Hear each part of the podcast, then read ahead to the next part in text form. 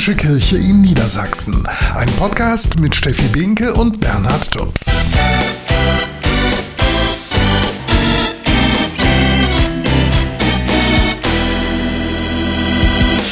Und das sind heute unsere Themen. Wir wollen mal in den Gazastreifen schauen.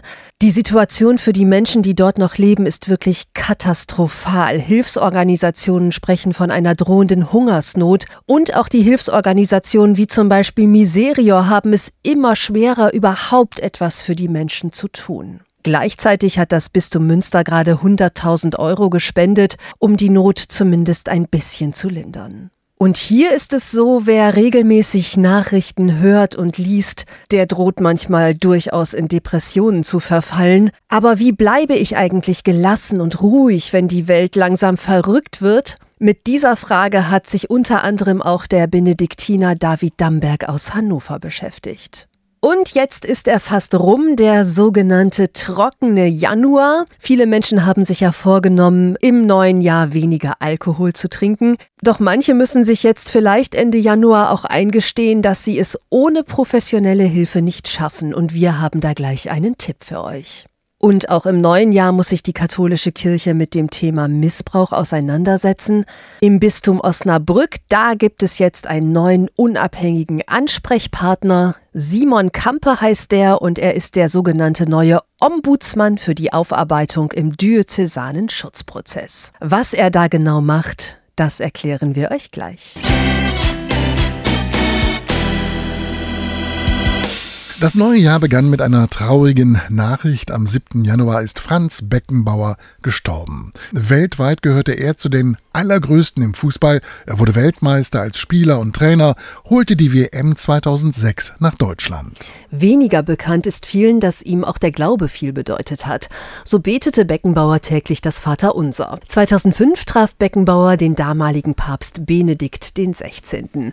Das ist der Höhepunkt in meinem Leben, sagte er anschließend anschließend im Interview. Das heißt aber nicht, dass er immer typisch katholisch gelebt hat.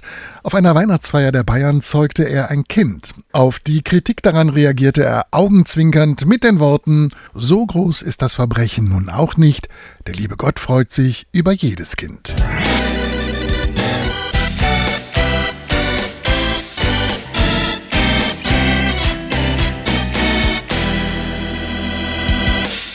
Grausame Bilder aus Israel, Gaza und der Ukraine, Klima-, Energie- und Wirtschaftskrise, Hochwasserkatastrophe und dann noch Bauern, die mit ihren Traktoren die Straßen blockieren. Die täglichen Meldungen in Radio und Fernsehen verunsichern immer mehr Menschen. Kein Wunder, denn die Krisenmeldungen können sich auf Psyche und Körper auswirken. Das ist auch der Grund, warum immer mehr Eltern die täglichen Nachrichten von ihren Kindern fernhalten wollen. Denn auch bei ihnen lösen sie Ängste und Sorgen aus, bestätigt Familientherapeutin Therapeutin Ursula Landfermann. Doch sie sagt auch, ganz davon fernhalten ist fast unmöglich. Worauf man allerdings achten kann, ist das Maß. Das muss man nicht alle halbe Stunde wieder angucken, weil das hat natürlich Auswirkungen, wenn es wieder und wieder und wieder kommt. Und leider neigen auch wir Erwachsenen dazu, das dann nochmal zu hören und nochmal zu hören und nochmal anzusehen und nochmal anzusehen. Und das sollte man nicht tun mit Kindern. Das Wichtigste ist, dass Eltern anschließend mit ihren Kindern über die Nachrichten und Bilder sprechen, sagt Ursula Landfermann.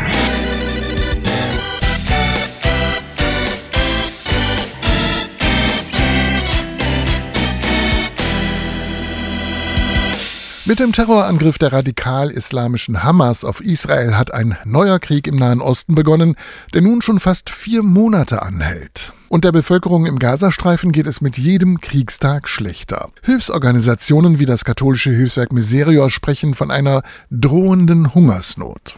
Ein Großteil der Bevölkerung lebt in improvisierten Unterkünften. Viele haben nicht mal ein Zelt über dem Kopf.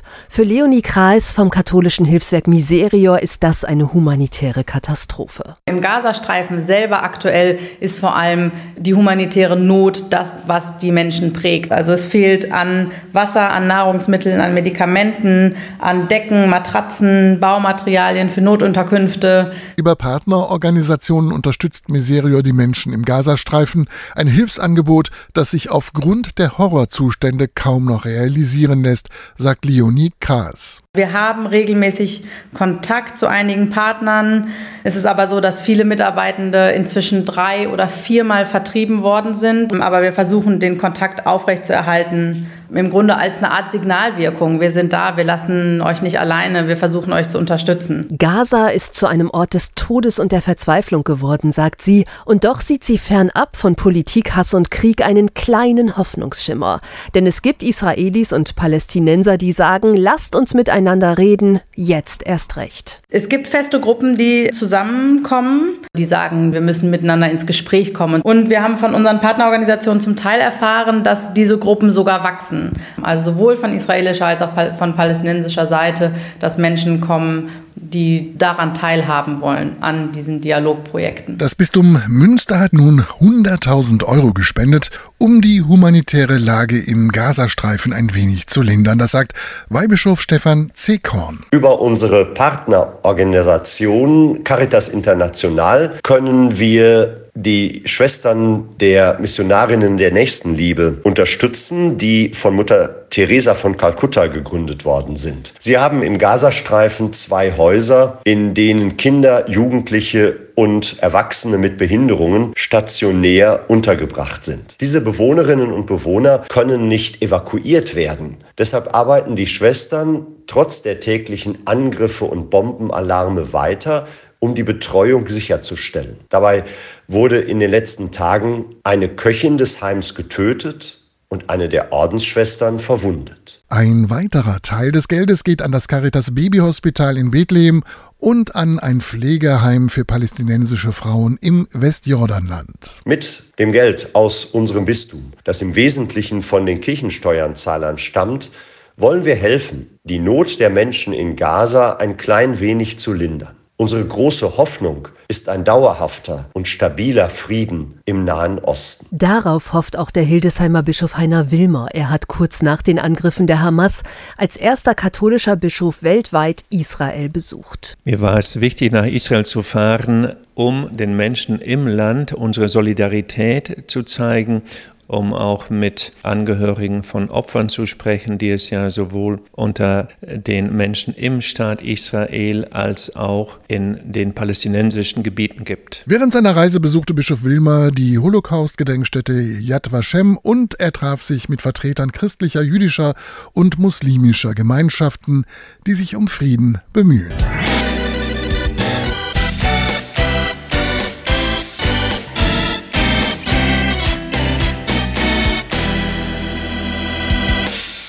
Wer regelmäßig Nachrichten hört und liest, den befällt bestimmt gelegentlich die Sehnsucht nach der guten alten Zeit auch wenn es die so nie gegeben hat.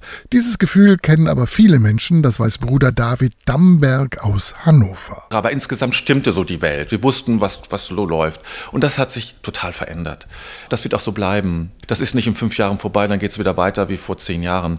Und äh, deshalb ist es so wichtig, jetzt zu schauen, was trägt mich eigentlich, weil ich nicht damit rechnen kann, dass es in fünf Jahren einfach alles wieder vorbei ist und dann geht es wieder fröhlich weiter. Wie bleibe ich gelassen und ruhig, wenn die Welt langsam verrückt wird? Mit dieser Frage Frage hat sich der Benediktiner eingehend beschäftigt, denn Krisenzeiten fordern häufig unsere ganze Aufmerksamkeit. Und dann ist es sehr wichtig, irgendwann zu sagen, Schluss jetzt, ich lenke meinen Blick ganz bewusst auf etwas anderes und lass mich nicht davon hypnotisieren. Da kann ein Spaziergang hilfreich sein, da kann ein Buch sich zur Hand nehmen hilfreich sein, sich mit Schönheit zu umgeben, schöne Dinge zu sehen, Schönheit zu empfinden, da öffnet sich im Inneren etwas. Schönheit nährt die Seele nährt unser Gemüt und gibt uns Kraft und Energie. Die Augen und Ohren komplett zu verschließen und schlechte Nachrichten zu ignorieren, ist natürlich auch keine Lösung, sagt Bruder David. Zumal es zutiefst menschlich ist, mit dem Schicksal anderer Menschen mitzufühlen oder sich beispielsweise um das Klima zu sorgen.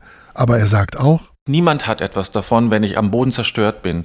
Niemand in der Ukraine, niemand in den palästinensischen Gebieten, noch in Israel oder wo auch immer hat etwas davon, dass es mir schlecht geht. Ganz im Gegenteil. Ich kann eher etwas tun, wenn ich etwas tun möchte, wenn ich die innere Kraft habe. Denn im eigenen direkten Umfeld aktiv zu werden, das hilft am besten gegen das Gefühl von Ohnmacht, sagt der Benediktiner. Jetzt in dieser Zeit auch so ein Leuchtfeuer zu sein in dieser Gesellschaft, wo man etwas hineingeht, wo man Energie hat, die man hineingeben kann in diese Gesellschaft Gesellschaft, das kann, glaube ich, durchaus etwas, etwas bringen, ja.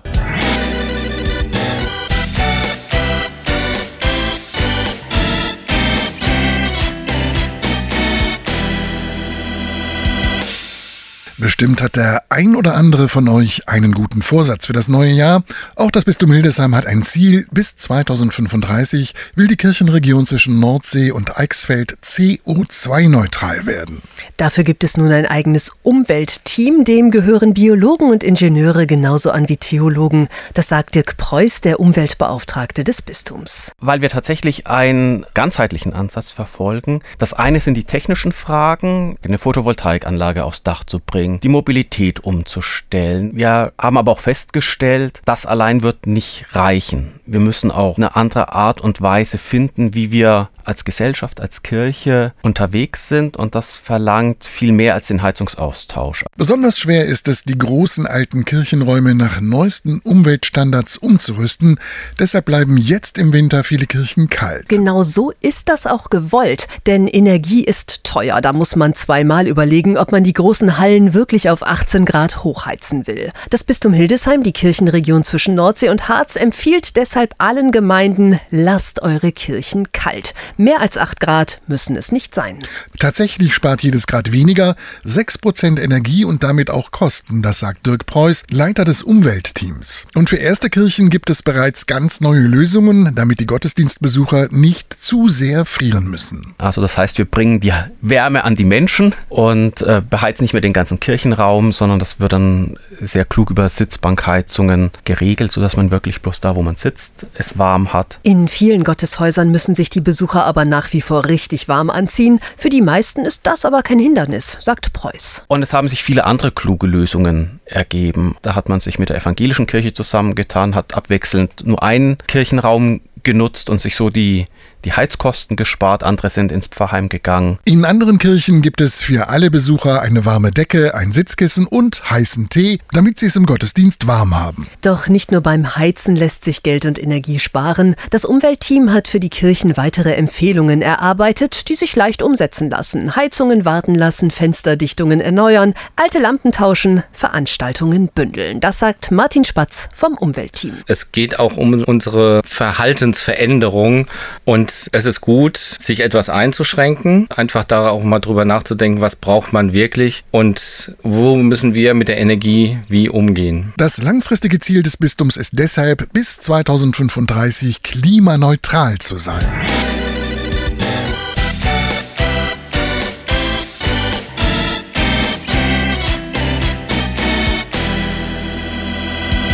Das neue Jahr ist ja für viele Menschen ein guter Anlass, mal darüber nachzudenken, ist eigentlich alles noch so gut, wie es ist, oder sollte ich mal was verändern? Und bei jungen Menschen kommt oft noch die Frage dazu, in welche Richtung soll es überhaupt gehen, beruflich und natürlich auch ganz persönlich. Darüber in Ruhe nachzudenken, das lohnt sich auf jeden Fall und genau das können junge Erwachsene zwischen 18 und 35 ein Wochenende lang tun, Anfang März im Kloster Marienrode bei Hildesheim. Entscheidung finden, deinen eigenen Weg gehen, so heißt das Wochenende. Wollt ihr dabei sein? Alle Infos findet ihr auf der Homepage des Bistums Hildesheim.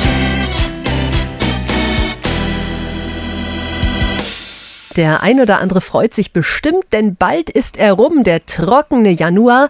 Einen Monat lang nichts trinken, das liegt ja gerade voll im Trend. Und vielleicht will der ein oder andere jetzt auch noch länger durchhalten, auch wenn das oft gar nicht so einfach ist, die guten Vorsätze wirklich dauerhaft durchzuziehen. Deshalb hier ein Tipp für euch von Benediktiner David Damberg.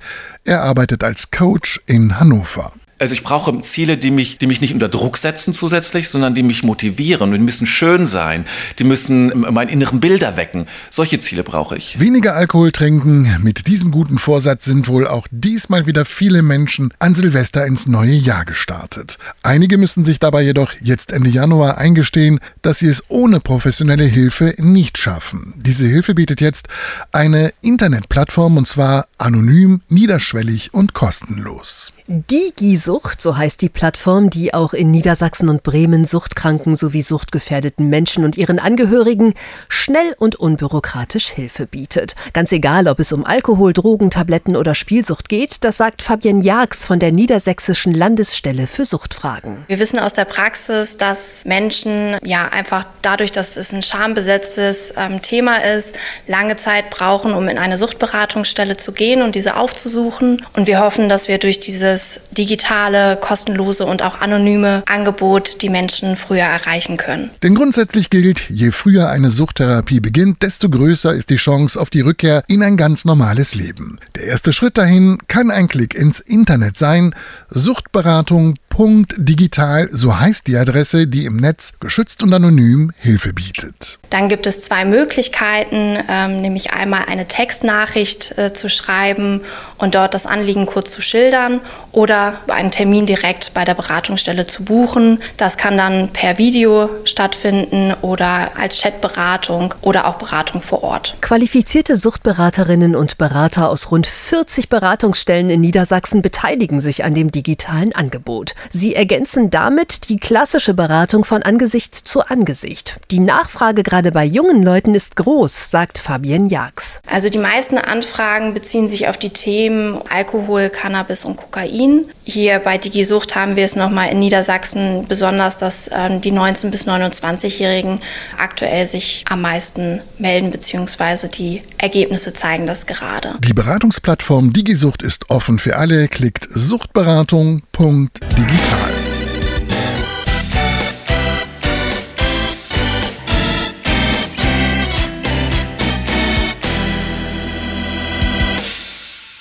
Niedersachsen gibt es 45 Frauenhäuser, die Frauen und ihren Kindern notwendigen Schutz vor körperlicher, psychischer oder sexualisierter Gewalt in den eigenen vier Wänden bieten. Die geheime Adresse gehört seit Jahrzehnten zu den zentralen und selbstverständlichen Schutzmaßnahmen dieser Häuser. In Gifhorn jedoch geht man diesbezüglich neue Wege. Die Adresse ist nicht mehr anonym.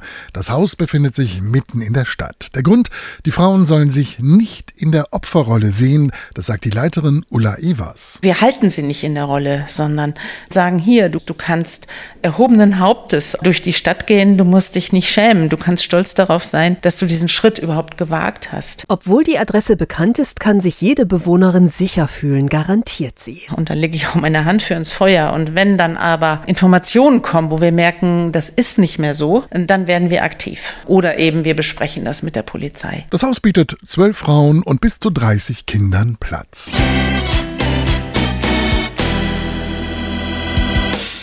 Seit über zehn Jahren beschäftigt der Missbrauchsskandal die katholische Kirche. Viele Bistümer haben umfangreiche Studien in Auftrag gegeben, um jeden Fall aufzuarbeiten.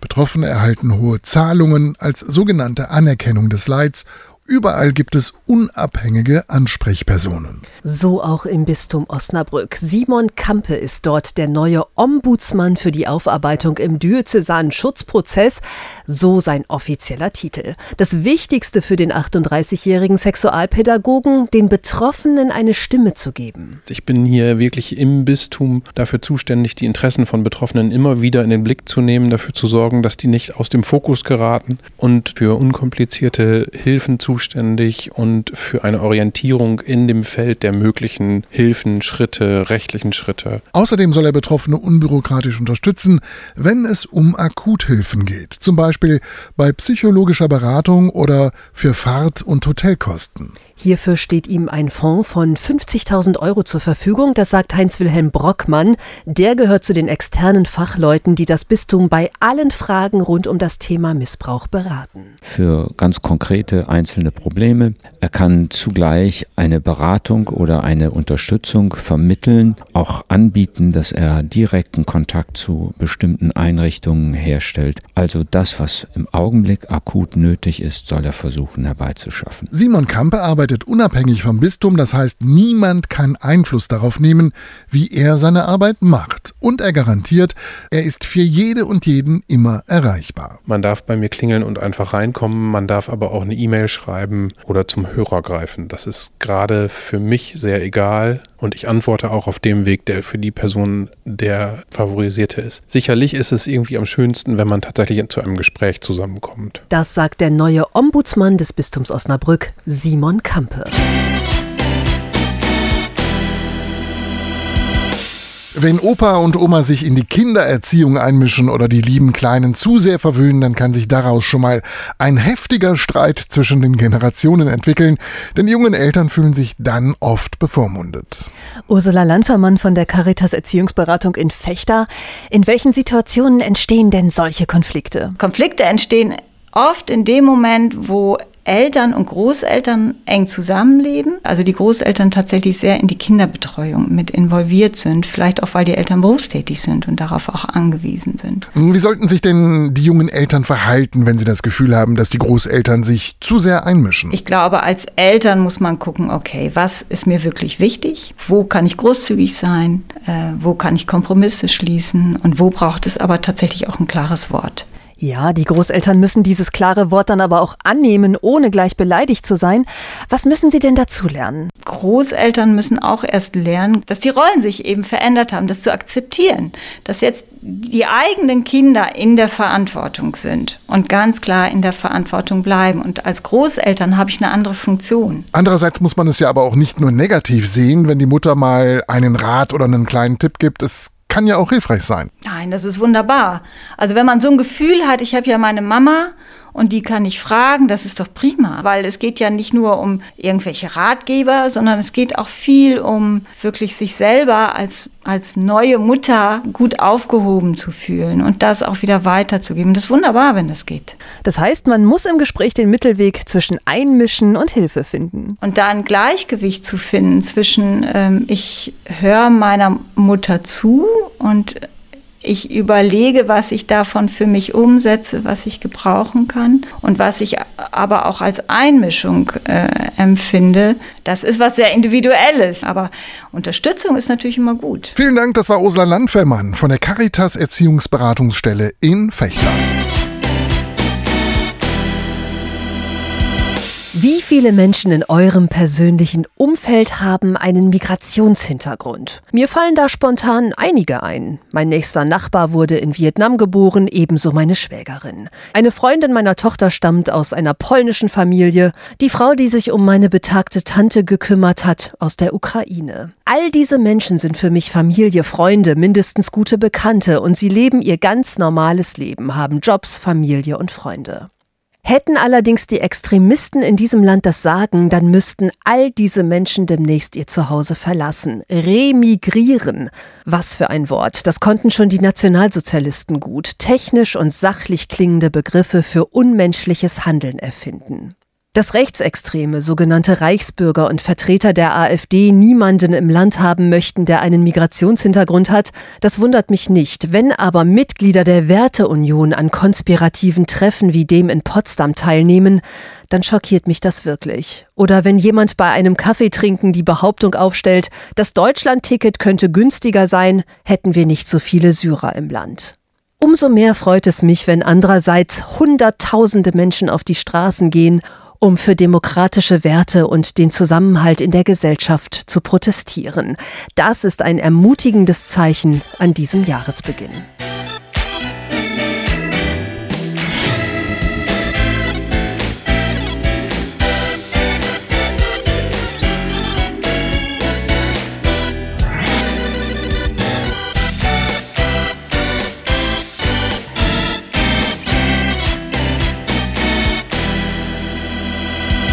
Der Hamas-Überfall vom 7. Oktober war das schlimmste Blutbad in der israelischen Geschichte. Skrupellos töteten Terroristen, schändeten auch noch ihre Opfer, verschleppten Menschen als Geiseln. Und wie war das bei uns in Deutschland? Die Tagesschau zeigte am 7. Oktober Bilder, die kaum zu ertragen waren, die fassungslos machten. Es folgte noch ein ARD-Brennpunkt zum Thema und dann plötzlich war die Welt wieder heil. Das erste zeigte die lustige Show Verstehen Sie Spaß? Unpassender kann es wohl nicht sein. Doch ist das nicht typisch für viele von uns? Allzu gerne lassen wir uns von der Wirklichkeit ablenken. Einer, der nicht einfach weggeschaut hat, war der Hildesheimer Bischof Heiner Wilmer. Spontan ist er damals nach Israel geflogen, zu Hause zu bleiben, sich nicht der Gefahr auszusetzen, das wäre bequemer für ihn gewesen. Doch Bischof Wilmer wollte ein Zeichen setzen, den Israelis und den Palästinensern seine Solidarität zeigen, mit den Menschen reden, vor allem ihnen zuhören und keine Ratschläge erteilen. Eine mutige Reise, bei der Bischof Wilmer an Oskar Schindlers Grab sagte, Menschen leiden auf beiden Seiten der Grenze. Möge es Menschen geben, die dabei helfen, ihre Wunden zu heilen und ihre Leben zu retten. Darauf hoffen wir noch heute, vier Monate nach dem brutalen Überfall.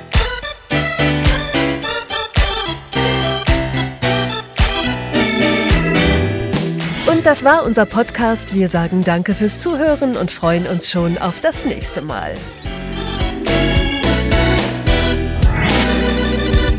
Mitten im Leben, die katholische Kirche in Niedersachsen. Ein Podcast mit Steffi Binke und Bernhard Tubbs.